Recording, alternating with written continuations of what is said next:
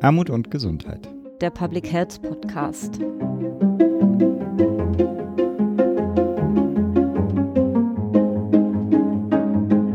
Herzlich willkommen zur zweiten Folge des Podcasts Armut und Gesundheit, der Public Health Podcast. Wir sitzen heute wieder in neuer Konstellation zusammen. Für das Kongressteam wieder dabei meine Kollegin Astrid Matten. Hallo Astrid. Hallo. Und ich, mein Name ist Maren Janella und wir haben wieder Gäste und zwar Mitglieder des Programmkomitees Digitalisierung, die wir gleich vorstellen werden und sie sich zum Teil auch selbst vorstellen. Und mit dabei unser Mitpodcaster Philipp Schunke. Hallo, Hallo, Philipp, schön, dass du auch wieder da bist. In der letzten Episode haben wir unseren Kongressschwerpunkt für das Jahr 2020 in den Fokus gestellt, nämlich Gender-Aspekte in Public Health. Und heute wollen wir einsteigen in das wichtige Thema Digitalisierung. Und da würde ich dich erstmal bitten, Astrid, die Mitglieder des Programmkomitees vorzustellen, was das Programmkomitee ist, welche Aufgabe es hat und wie es sich zusammensetzt, haben wir in der letzten Episode hinreichend äh, erklärt. Von daher würde ich dich bitten, direkt einzusteigen. Alles klar. Nicht dabei sein können vom Programmkomitee Digitalisierung sind Markus Banz von der Bundeszentrale für gesundheitliche Aufklärung, Dr. Florian Fischer von der Universität Bielefeld, Anwalt Manja Nerkorn von der Ärztekammer Berlin und Professor Dr. Hermann T. Steffen von der Fachhochschule der Diakonie. Mit uns in der Leitung sind Dr. Nietz Hein, Dr. Christoph Karlheim und Dr. Irmgard Landgraf. Genau, die wir jetzt einmal bitten würden, sich selbst vorzustellen. Frau Landgraf, möchten Sie vielleicht beginnen? Ich kann gerne beginnen, ja. Ich werfe gerade als Erklärung rein, Frau Landgraf sitzt mitten im Zug und ist deswegen auch etwas ähm, mit einem interessanten Hintergrundgeräusch immer nur zu hören. Also mein Name ist Irmgard Landgraf, ich bin Internistin, Hausärztin, seit über einem Vierteljahrhundert schon tätig und arbeite schon immer mit digitalen Akten mhm. sehe in der Digitalisierung ein Instrument, was uns ganz enorm helfen kann, die gesundheitliche Versorgung zu verbessern in der Gesellschaft mit den ganzen auch zunehmenden Ansprüchen, denen wir uns natürlich ausgesetzt sehen, dadurch, dass eben immer mehr auch multimorbide und hochbetagte Menschen gut versorgt werden müssen. Und äh, ich denke auch, dass Menschen, die eben keinen Zugang so ohne weiteres zur ärztlichen Versorgung haben, wie Menschen auf dem Land oder Schwerkranke, die nicht mehr das Haus verlassen können, auch darüber eine gute Versorgung bekommen können. Und das ist das, was mir wichtig ist und weshalb ich mich in diesem Bereich auch sehr engagiere. Prima, herzlichen Dank. Herr Dr. Karlheim, möchten Sie vielleicht weitermachen? Ja, mein Name ist Christoph Karlheim. Ich bin äh, Leiter der Stabsstelle Innovation und Forschung im Evangelischen Klinikum Bethel in Bielefeld. Und im Rahmen der Stelle leite ich Forschungsprojekte, die sich äh, unter anderem mit Digitalisierung beschäftigen. Ich habe ähm, im, äh, in Gesundheitswissenschaften promoviert zu dem Thema Laienkommunikation im Internet und psychische Gesundheit. Mhm und bin schon seit Jahren in diesem Bereich erst tatsächlich in dem Bereich Versorgungsforschung ähm, gar nicht so sehr das professionelle System, sondern psychische Gesundheit und Online-Kommunikation und jetzt durch die Tätigkeit im Klinikum auch mehr und mehr in Prozesse eingebunden, die den stationären Bereich betreffen und da Fragen der Digitalisierung. Spannend. Mhm. Dann Herr Dr. Hein, würden Sie sich auch einmal kurz vorstellen? Ähm, mein Name ist Nils Hayen, ich bin äh, ebenfalls Soziologe und arbeite am Fraunhofer Institut für System- und Innovationsforschung dort in der Abteilung Neue Technologien und vor allem äh, im Geschäftsfeld Innovation im Gesundheitssystem. Und da beschäftigen wir uns nicht nur mit technischen Innovationen, sondern auch mit sozialen Innovationen, also mit neuen Strukturen und Praktiken im Gesundheitssystem. Aber was jetzt hier besonders relevant ist, sind natürlich die technischen Innovationen der Digitalisierung. Und da mhm. fragen wir vor allem nach den Voraussetzungen, unter denen die ähm, dann angewendet äh, werden können und sich vielleicht auch verbreiten können und vor allem aber natürlich nach den Implikationen, Chancen und Risiken für die Anwender, für die Nutzer, für verschiedene Akteursgruppen, für das Gesamtsystem, für Kostenfragen und, und äh, vor allem konkret habe ich mich in den letzten Jahren intensiv mit der digitalen Selbstvermessung, Gesundheits-Apps beschäftigt und jetzt zunehmend auch mit der Anwendung künstlicher Intelligenz im in dem Gesundheitsbereich. Super. Das ist toll, dass wir heute zu diesem Handlungsfeld zusammenkommen. Dank äh, Ihrer Unterstützung sind wir jetzt im dritten Jahr mit dem Handlungsfeld Digitalisierung im Rahmen des Kongresses unterwegs und freuen uns sehr, dass wir das sukzessive weiterentwickeln können, auch dank Ihrer Unterstützung und schauen können, wie wir und auch der Kongress und die Plattformen, die er bereitet mit der Vielzahl an Akteuren, dazu beitragen können, dass zum Beispiel die Fragen, die Frau Landgraf ähm, am Anfang schon aufgeworfen hat, und die Sie nochmal ergänzt haben, Herr Dr. Hein und Herr Dr. Karlheim, wie wir die quasi in die, in die Fläche kriegen. Und ich würde zu Beginn, bevor wir nochmal ähm, detaillierter in die in die Themen kommen, dich bitten, Astrid, die Themen nochmal vorzustellen, die im Rahmen des nächsten Kongresses jetzt gerade anvisiert sind, dass sie dort umgesetzt werden sollen. Denn das Programmkomitee Digitalisierung hat schon sich verständigt und die Abstracts gesichtet, die uns erreicht haben zu dem Handlungsfeld vor kurzem und eine erste Programmidee sich vorüberlegt und dass wir vielleicht starten mit den Themen, die da angedacht sind und dazu dann in die Diskussion kommen. Gerne. Beim nächsten Kongress wird es fünf Schwerpunkte im Themenfeld Digitalisierung geben. Zum einen werden wir eine Auftaktveranstaltung haben, die auch vom Programmkomitee Digitalisierung ausgerichtet wird. Dort soll diskutiert werden, ob in Deutschland eine Überregulierung des Digitalen vorliegt, welches Ausmaß an digitalisierten Prozessen wir uns gesamtgesellschaftlich erlauben können und wollen und ob Bedarfe an den Bedürfnissen der Nutzerinnen und Nutzer orientiert sind oder an wirtschaftlichen Interessen. Des Weiteren sollen digitale Gesundheitsförderungsangebote vorgestellt werden, die die psychische Gesundheit von Männern fokussieren. Eine weitere Veranstaltung wird die Überschrift tragen, wie sozial ist digital. Dort soll diskutiert werden, ob hier ein Widerspruch vorliegt oder Synergien möglich sind. Mhm. In einem weiteren Forum werden Möglichkeiten und Grenzen der Digitalisierung in der Versorgung anhand von drei Beispielen vorgestellt. Und als letztes wird der aktuelle Stand von spielerischen Ansätzen in der Prävention und Gesundheitsförderung vorgestellt und diskutiert, wie eine analoge digitale Balance im Setting Schule hergestellt werden kann. Ich fände es schön, wenn unsere drei Gäste nochmal vielleicht ein bisschen spezifizieren könnten, was und äh, an welcher Stelle quasi diese Themen eine Relevanz haben und sie nochmal ein bisschen anteasern, dass man Lust hat, sich mit diesen Themen auseinanderzusetzen. Ja, ich kann gerne anfangen, wenn es darum geht, wie die digitalisierte Versorgung den Menschen helfen kann, zwischen Ethik, Überregulierung und Bedarf irgendwie so zu gucken. Dann kann ich nur sagen, dass hier noch eine Menge an Aufholbedarf ist, was die Kompetenz, die digitale Kompetenz der Patienten und der Nutzer anbetrifft. Ich erlebe in der Praxis immer wieder, dass Patienten kommen, haben sich im Internet informiert mit ihren Beschwerden da, mhm. was könnte das sein, und voller Ängste und Sorgen in die Praxis kommen, dort Unmengen an Diagnostik brauchen, um wieder ihre Sorgen loszuwerden, zum Teil auch therapeutische Vorschläge machen, was sie gefunden haben, was man in ihrem Fall nehmen sollte, die zum Teil nicht nur unpassend, sondern sogar auch gefährlich sein können.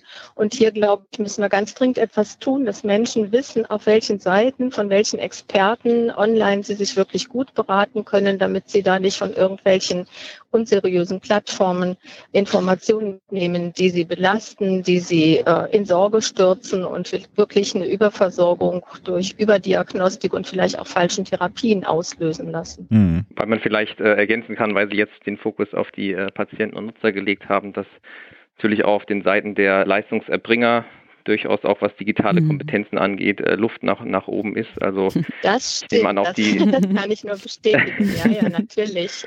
Also um ja, ganz einfaches Beispiel. kann ich dazu nur sagen. Genau. Das, wir arbeiten daran, dass ja, wir ja. da auch mehr wissen und uns auch besser zurechtfinden und auch unseren Patienten mehr Anleitung geben können. Da ist wirklich noch viel Luft nach oben. Weil es eben durchaus diese Technologien eben auch ermöglichen, dass man sich als, als Patient jetzt nicht nur im Internet informiert hat, sondern eben auch vielleicht äh, neue Gesundheitsdaten über solche technischen genau. Geräte oder Smartphones erhoben hat. Und mit, wenn man mit denen in die Praxis kommt, da ähm, gibt es natürlich auch die Frage, wie geht man da als Arzt damit um? Es gibt sicherlich äh, Sachen, mhm. die nicht seriös sind, aber manche Datensätze können einem ja durchaus auch helfen in der Arzt-Patienten-Kommunikation und da ist sicherlich auch noch sehr viel Unsicherheit, auch da, was, ja, wann denn, was man sinnvollerweise auch einbinden kann in die, in das Gespräch und in die Beratung und, und, und was nicht und was da eine gute Herangehensweise ist.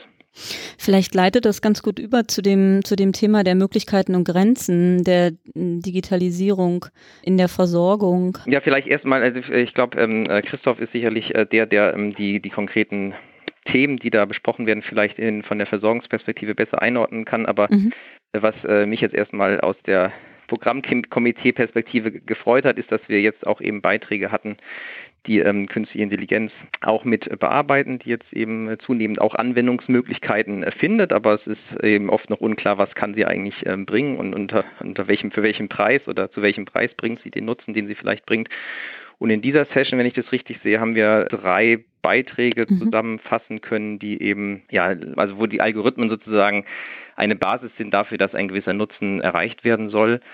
Und das finde ich erstmal interessant und, und äh, wünschenswert, dass wir sowas überhaupt auch in den Programmen einbinden können. Also einmal war es ja ein automatisierter Patientenbrief nach mhm. einem Krankenhausaufenthalt. Da ist sicherlich die Idee, dass man einerseits das Personal möglicherweise entlasten kann, andererseits möglicherweise die Verständlichkeit beim, beim Patienten des dieses Briefs erhöhen kann. Ob das dann immer alles klappt, das mhm. ist dann eben zu diskutieren auf der Konferenz. Beim zweiten Beispiel geht es ja darum, dass ein Algorithmus Versorgungsvorschläge unterbreitet bei multimorbiden Patienten, also letztendlich dem Arzt oder dem medizinischen Fachpersonal unter die Arme greift, um vielleicht Sachen auf den Tisch zu bringen, die möglicherweise übersehen werden könnten. Auch hier natürlich große Frage, ähm, kann es den versprochenen Nutzen bringen oder welche Tücken sind damit verbunden? Und dann gibt es noch ein Beispiel des Rettungsdienstes, auch eine ähm, digitale Kommunikationshilfe für nicht deutsch sprechende Patienten. Also das ist jetzt letztendlich eine, ja, ein Sprachlernalgorithmus, äh, der dann eben wenn es Kommunikationsprobleme aufgrund von nicht gesprochenen Sprachen gibt, dem Personal und dem Opfer oder dem Patienten dann eben hilft, sich zu verständigen in lebensnotwendigen Situationen. Also hier ähm, ist alles offen, ob das wirklich die Technik da schon so weit ist, um den erhofften Nutzen zu bringen. Aber solche Dinge sind in der Entwicklung und es ist richtig und wichtig, dass, dass man darüber spricht, unter welchen Bedingungen sie auch wirklich ihren Nutzen vielleicht stiften können.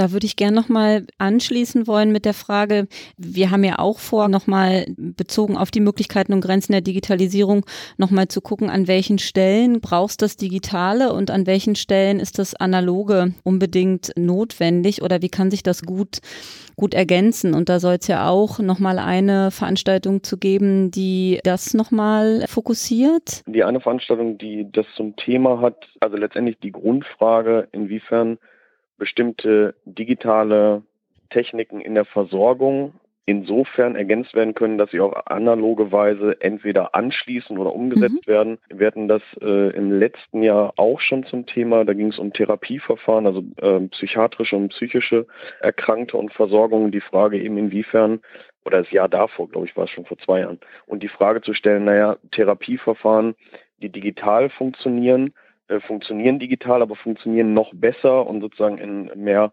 äh, evidenzbasiert und größerer Reichweite, wenn sie mit Face-to-Face-Therapieverfahren gekoppelt sind und genau daran anschließen. Also mhm. Stichwort Recovery und mhm. so weiter. Also die Verbindung zum Beispiel zum Therapeuten zu halten, auch wenn man aus dem stationären Bereich in den ambulanten wechselt, aber dann sozusagen auch immer wieder, gerade in der Suchttherapie, immer wieder den Anschluss hat. Und das sieht man ja in vielen Bereichen, dass es mittlerweile eben so ist, dass tatsächlich die Frage gar nicht so sehr ist, können wir das digital umsetzen, sondern wie können wir eigentlich sozusagen digitale Versorgungsparameter oder digitale Versorgungsstrukturen mit denen, die im realen Leben existieren, also face-to-face, -face, koppeln.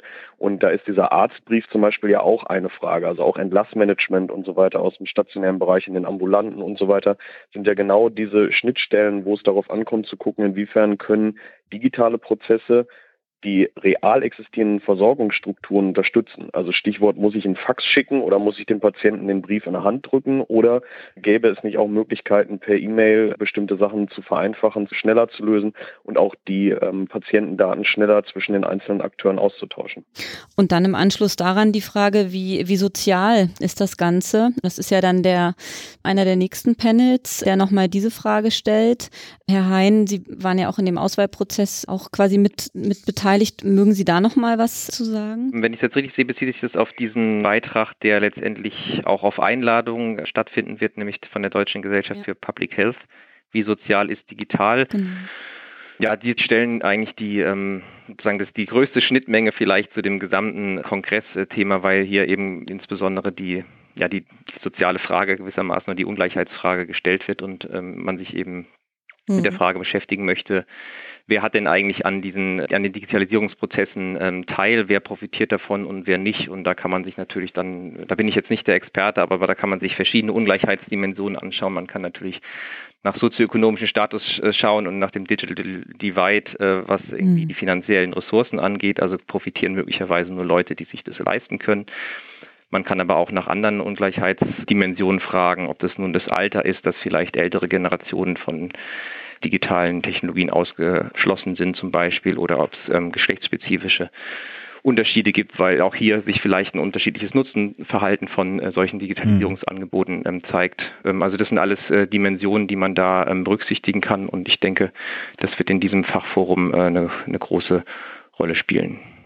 Und äh, Frau Landgraf, im, im Anschluss daran, Sie erleben ja in Ihrer Praxis, äh, vor allem wenn ich das aus Interviews und Gesprächen, die Sie geführt haben, mitbekommen habe, äh, den Bereich der Digitalisierung auch insofern als Bereicherung, weil nochmal mehr Räume für den direkten Kontakt und für das Soziale am und mit dem Patienten entsteht, weil Zeitfenster nicht mehr zur Verfügung gestellt werden müssen, um mühsam in Dokumentationen sich zu verlieren, sondern da die Digitalisierung zumindest in ihrer Praxis, gerade auch in der Praxis, die ähm, zum einen natürlich in ihrer hausärztlichen Praxis, aber sie, ein großer Teil ihrer Arbeit ist ja auch der, dass sie in, in, im alten Alten- und Pflegeheimen äh, Patienten versorgen und ähm, da nicht immer direkt vor Ort sind und da der Bereich der Digitalisierung ja einer ist, der ihnen sehr hilft, bedarfsorientiert arbeiten zu können und nicht unnötig Zeit zu investieren für Vermeidbares.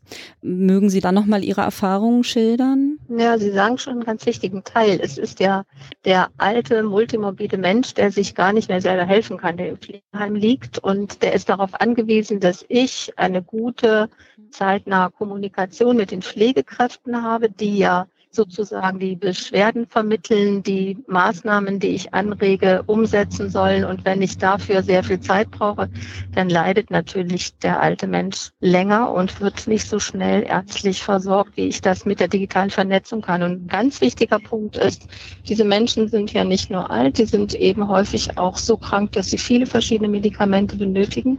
Und wenn ich da sehr schnell online immer wieder das alles gut im Blick habe, ein gutes Controlling der Medikation durchführen kann, sehr rasch auch ärztlich intervenieren kann, auch ohne vor Ort sein zu müssen, dann erhöhe ich damit natürlich ganz enorm die Behandlungs- und Patientensicherheit und erspare den alten Menschen viele komplizierte Krankheitsverläufe, Krankenhausaufenthalte und äh, kann ihnen so wirklich auch Lebensqualität mehr geben, auch dadurch, nicht nur dadurch, dass sie schnell ärztlich versorgt werden, sondern dadurch, dass ich durch diese, ja, eigentlich muss man sagen, asynchrone und zeitnahe Kommunikation mit den Pflegekräften auch die Pflegekräfte entlastet zeitlich, sodass die sich noch mehr um die alten Menschen kümmern können. Das finde ich einen ganz großen Gewinn an dieser an diesem Versorgungsmodell der digitalen Vernetzung zwischen Arztpraxis und Pflegeheim. Und last but absolut äh, not least äh, das Thema psychische Gesundheit und äh, mit Fokus nochmal auf Männer und da die Frage, wie das Thema Digitalisierung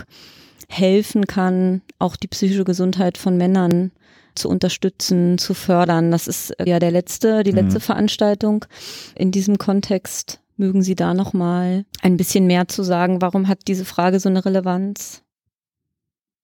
Freiwillige vor. genau. Ich fände ja auch ganz spannend zu, zu wissen, also ist das jetzt ein Vorschlag, der aus der Programmkommission selbst irgendwie kommt oder von einem Partner oder es wurde eingereicht? Genau. Also ich höre es zum ersten Mal äh, und eigentlich könnte ich mir ganz gut vorstellen, dass tatsächlich da eine Chance für, also meinesgleichen äh, existiert, weil Zugang zu, was weiß ich, Arztkontakten oder sonst was vermeidet man vielleicht eher in seinem normalen Leben, aber diese digitalen Angebote könnten durchaus mir schon mal helfen, erste Anzeichen von einer möglichen Erkrankung wahrzunehmen überhaupt. Ne? Also ich finde das eigentlich ganz, äh, ganz spannend. Ich bin mal gespannt, was dahinter mhm. steht. Ja, also vielleicht ähm, kann man so zusammenfassen, dass ein Beitrag ist, der äh, auf unseren thematischen Call hin eingereicht worden mhm. ist und mit dieser ähm, Frage zur psychischen Gesundheit von Männern ein einen Schwerpunkt setzt, der vom Hintergrund des aktuellen Kongressthemas natürlich sehr, mhm. sehr willkommen ist und eben den Fokus im Gegensatz zu vielen anderen äh, Studien eben äh, auf die Gesundheit von Männern richtet die ja sozusagen einerseits im gesamten medizinischen Feld eigentlich ähm, über überproportional und zu Recht kritisiert eigentlich immer mhm. als Standard gesetzt werden. Ob das jetzt die klinische Forschung oder die Medikamentenforschung ist, ist, wird oft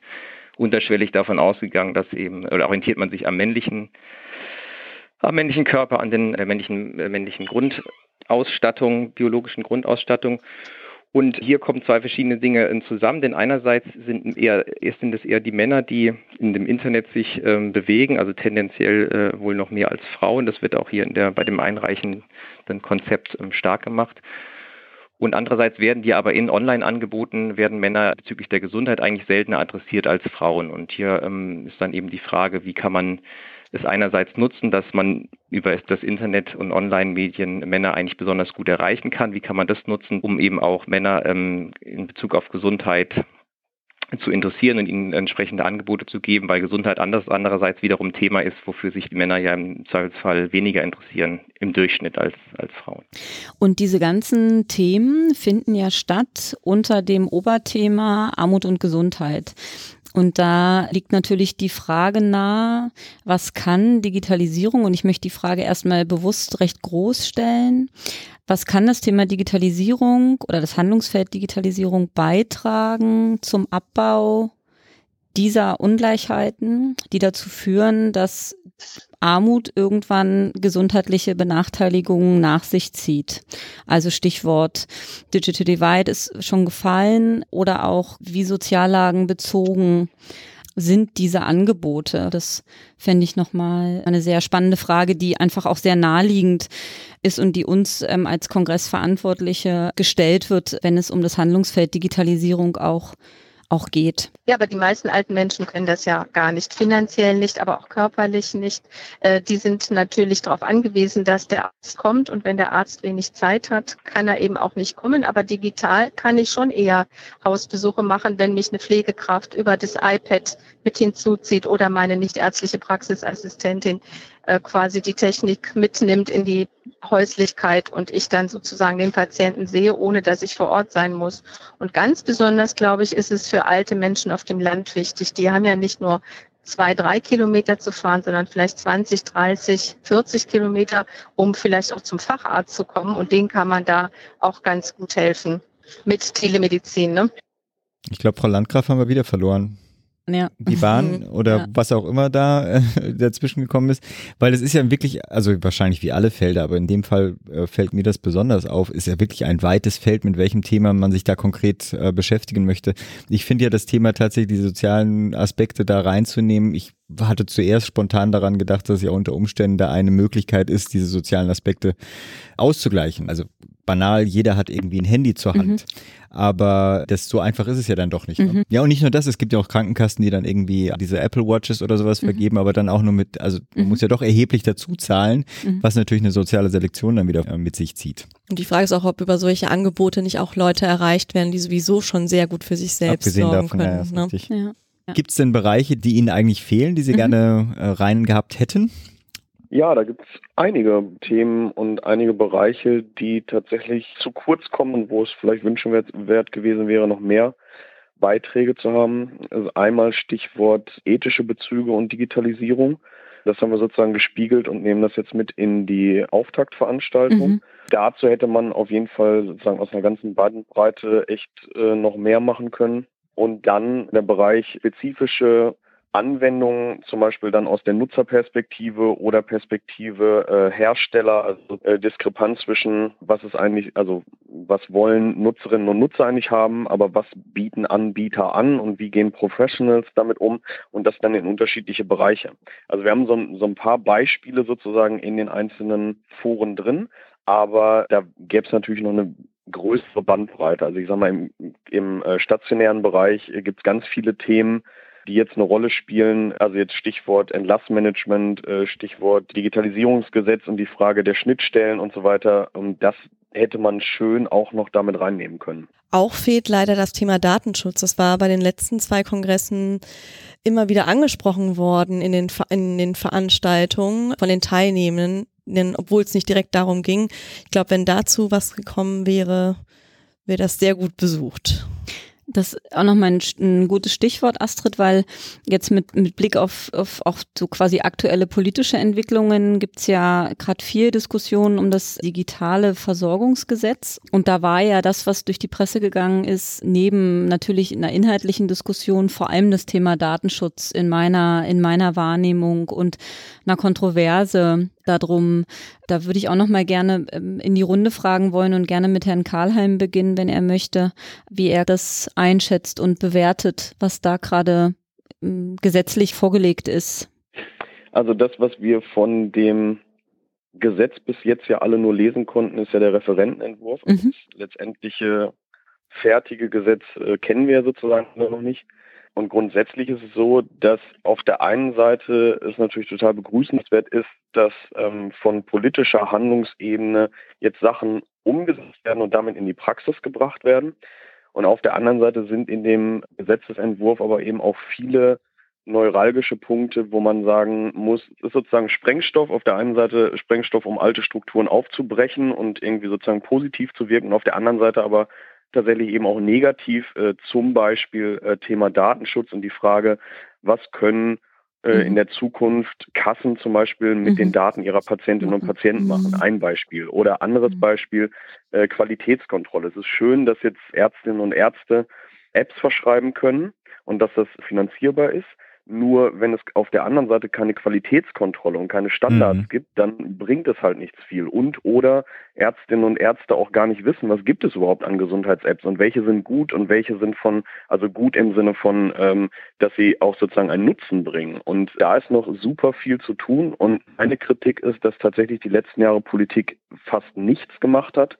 Und viel dieser Entwicklung in Bereichen gelaufen ist, wo ein wirtschaftlicher Primat dahinter steht, also sozusagen ökonomische Interessen, aber vielleicht nicht die Interessen der Patientinnen und Patienten äh, und oder der sozusagen der Anwender, wenn man sozusagen auch die Professionellen sieht. Also ähm, große Konzerne und große Wirtschaftsbereiche äh, sozusagen widmen sich dem Thema äh, Gesundheit und Digitalisierung. Und auf der anderen Seite, da wo es eigentlich passieren müsste, nämlich im Bereich Wissenschaft, Politik, äh, und meinetwegen auch sozusagen die, äh, die Leistungserbringer, da passiert zu wenig oder ist die ganze Zeit zu wenig passiert. Und das zeigt sich jetzt an so einem Punkt, wie Apps können verschrieben werden und Kassen zahlen dafür, aber mhm. es gibt gar keine Qualitätsstandards, es gibt gar keine überprüfbaren äh, Regulatorien, die jetzt sagen können, okay, das sind jetzt Apps, die sind okay und die sind äh, evidenzbasiert, die sind nutzerfreundlich und so weiter und so weiter. Das gibt mhm. es de facto nicht und das macht es natürlich irgendwie, also das führt sozusagen ad absurdum. Und das, was Sie sagen, finde ich, kriegt nochmal eine besondere Relevanz, wenn man an den Zusammenhang zwischen Armut und Gesundheit denkt und ähm, äh, Möglichkeiten und Grenzen auch im Rahmen der Digitalisierung, dass dann dass Voraussetzungen wieder geschaffen werden, in dem bestimmte Dinge einfach nicht reguliert sind. Das finde ja, ich halt, also das macht dann nochmal brisanter quasi. Ja, wenn ich nochmal kurz anhaken darf, genau, Gerne. genau, weil die Frage natürlich ist, Stichwort äh, Health Literacy, also sozusagen ähm, der äh, literate Umgang äh, mit Gesundheitsthemen, mit meiner Gesundheit oder mit Krankheitsthemen und damit natürlich auch der Umgang mit digitalen Techniken, die sich dann auf diese Themen beziehen, ist natürlich äh, unmittelbar gegeben. Also die Technikerkrankenkasse fängt jetzt ja nicht umsonst an, für, für ihre äh, Beitragszahlenden Informationen zu allem Möglichen zu geben, weil sie sagen, naja, den, den äh, ganzen Rest, den die sich im Internet angucken, irgendwie die Hälfte ist nicht zu gebrauchen, ist nicht qualitätsgesichert, ist nicht evidenzbasiert. Also bauen wir jetzt sozusagen unser eigenes äh, Wissensding auf, wo die Leute, die bei uns versichert sind, sozusagen nachgucken können oder mhm. nachlesen können. Also das ganze Thema äh, Health Literacy oder E-Health Literacy ist ein, ist ein Riesending, auch vor dem Hintergrund äh, der Menschen mit Migrationshintergrund mhm. und so mhm. weiter. Also auch das ist ja ähm, da, da werden sozusagen äh, tatsächlich ganze Gruppen abge abgehangen, das muss man so sagen. Ja. Die Bundesarbeitsgemeinschaft der freien Wohlfahrtspflege, die spricht sogar von einer kleinen digitalen Elite. Hm. Das, ja, also ich meine, man sieht ja, also ich meine, Gesundheit ist ein Thema, das äh, andere Thema ist die ganzen Sachen, die jetzt mit Klimawandel und so weiter zu tun haben. Daran sieht man ja soziologisch betrachtet, äh, wo bestimmte Gruppen ihre Machtverhältnisse ausnutzen, indem sie sozusagen bestimmte Themen auf die Agenda setzen, also ein Agenda-Setting betreiben und andere Gruppen davon aber sozusagen ausgeschlossen werden. Und, und Digitalisierung vereint mhm. jetzt in Bezug auf Gesundheit eben beides. Sozusagen, ich muss nicht nur wissen, über bestimmte, ich muss nicht nur bestimmte Gesundheitsthemen einschätzen, also Informationen einschätzen können und so weiter, sondern ich muss auch wissen, wo sie stehen. Ich muss das sozusagen mit den äh, technischen äh, Mitteln sozusagen auch noch äh, handeln können. Und dann wird es halt irgendwann äh, tatsächlich eben relativ schwierig und voraussetzungsvoll. Herr Kalem, was kann der Kongress da tun? Was würden Sie sich aus den Diskussionen auf dem Kongress versprechen? Mit welchen Teilnehmenden würden Sie das gerne diskutieren? Was soll rauskommen am Ende? Äh, also ich bin schon relativ äh, lange auf dem mhm. Kongress äh, immer wieder als Teilnehmer. Und das, was ich bei Armut und Gesundheit als Kongress gut finde, im Gegensatz zu vielen anderen, ist, dass er aus den unterschiedlichsten Bereichen, also sowohl Schnittstellenbereiche als auch Leute aus der Praxis, also von Pflege, Ärztinnen und Ärzte, Therapeutinnen und Therapeuten, äh, sozusagen zusammenbringt und über Themen diskutiert und sozusagen nicht nur auf dem fachwissenschaftlichen Standardwissen und sozusagen nicht nur irgendwie, sondern tatsächlich auf dieser Ebene, was kann wo wie umgesetzt werden, was gibt es an Best-Practice-Beispielen, wo wird schon was gemacht, also auch Stichwort, was Frau Landgraf äh, gesagt hat, sozusagen, wo wird schon was gemacht und wo kann man sich Beispiele angucken, wo kann man sich Ideen holen, um Strukturen zu schaffen in der Versorgungslandschaft, die Versorgung verbessern. So. Mhm. Und das vor dem Hintergrund, dass man das eben nicht, also ich sag mal, ich bin ja auch viel auf so Pharma-gesponserten Kongressen unterwegs und das ist halt eine andere, sozusagen eine andere Wirklichkeit, die da gespiegelt wird, als zum Beispiel eben Armut und Gesundheit. Das muss man mhm. schon so sagen. Und die Erwartungshaltung mhm. von mir ja. äh, auf den Kongress bezogen ist tatsächlich auch, Politik mit zu beeinflussen, dadurch, dass ein Kongress, der relativ stark ist von dem, wie viele Leute dahin kommen und wie groß er ist, dass man damit eben auch ähm, Agenda-Setting in der Politik betreibt, indem man Themen auch nach vorne stellt, die auch nach außen strahlen. Ja, würde ich sofort unterstreichen, wenn wir da Vielleicht quasi ein schönes Schlusswort, ne? einen Beitrag leisten man können. Dann, dann so leicht nachhalten. Sie müssen auch äh, genau. genau. Achso, ja, ich, ich wollte das, was äh, Christoph Karlham gerade ähm, gesagt hat, eigentlich nur dahingehend ergänzen, dass ganze, ganze Gruppen möglicherweise auch ausgeschlossen werden. Umso bedauernswerter ist, als viele digitale Technologien ja eigentlich das Potenzial haben, äh, das Gegenteil zu bewirken. Mhm. Und ähm, also ich meine, Herr Frau Landgraf hatte ja auch ein Beispiel genannt, dass das ja tatsächlich vielleicht auch durchaus manchmal auch schon so ankommt. Also gerade wenn man jetzt eben an, an Bevölkerungsschichten denkt, denen digitale Technologien es jetzt ermöglichen, vielleicht ähm, regelmäßiger oder schnelleren Arztkontakt zu bekommen, dadurch, dass man dann eben telemedizinische Angebote nutzen kann. Also da wäre ja vielleicht auch ein Effekt in, in, in eine andere Richtung zu beobachten. Empirisch muss man das natürlich äh, mhm. sich alles genau anschauen.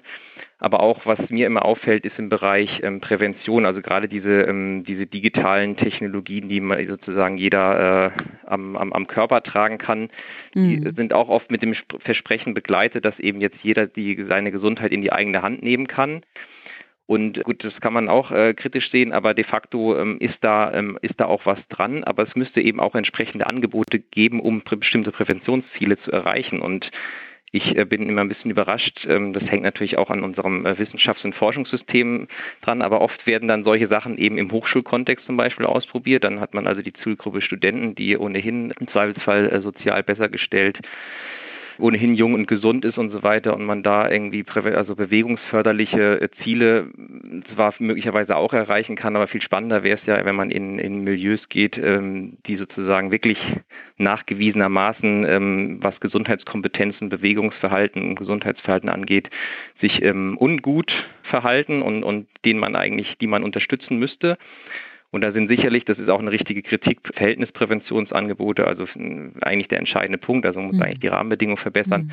Aber wenn man jetzt schon solche Technologien hat, kann man natürlich auch mal drüber nachdenken, wie kann man denn vielleicht über solche spielerischen Gamification oder eben Smartphone-Ansätze, Smartphones haben die Menschen in der Regel ja trotzdem, Angebote stricken, dass ähm, genau solche Zielgruppen erreicht werden. Und sowas habe ich bisher eigentlich äh, kaum gesehen, weil möglicherweise dann wiederum die Interessen der entscheidenden Akteure, wie Christoph Kallam ja auch schon gesagt hat, mhm. eben das vielleicht keine interessante Zielgruppe ist, aber das könnte man natürlich politisch auch fördern. Spannend, ganz viel Entwicklungspotenzial auf jeden Fall. Und ich finde es toll, auch in Kooperation mit Ihnen, dass wir es geschafft haben, dieses Thema auch jetzt in den Kongress zu transportieren und auch immer mehr Veranstaltungen zu diesem Thema anbieten zu können und sowohl in der Breite als auch in der Tiefe hoffentlich wirklich gemeinsam Beitrag äh, leisten können, das Thema Digitalisierung mit Fokus auch auf den Soziallagenbezug voranzubringen und mit den Menschen zu diskutieren, die, die das spannend finden, aber auch mit den Menschen, die ein Stück weit quer dazu reinkommen.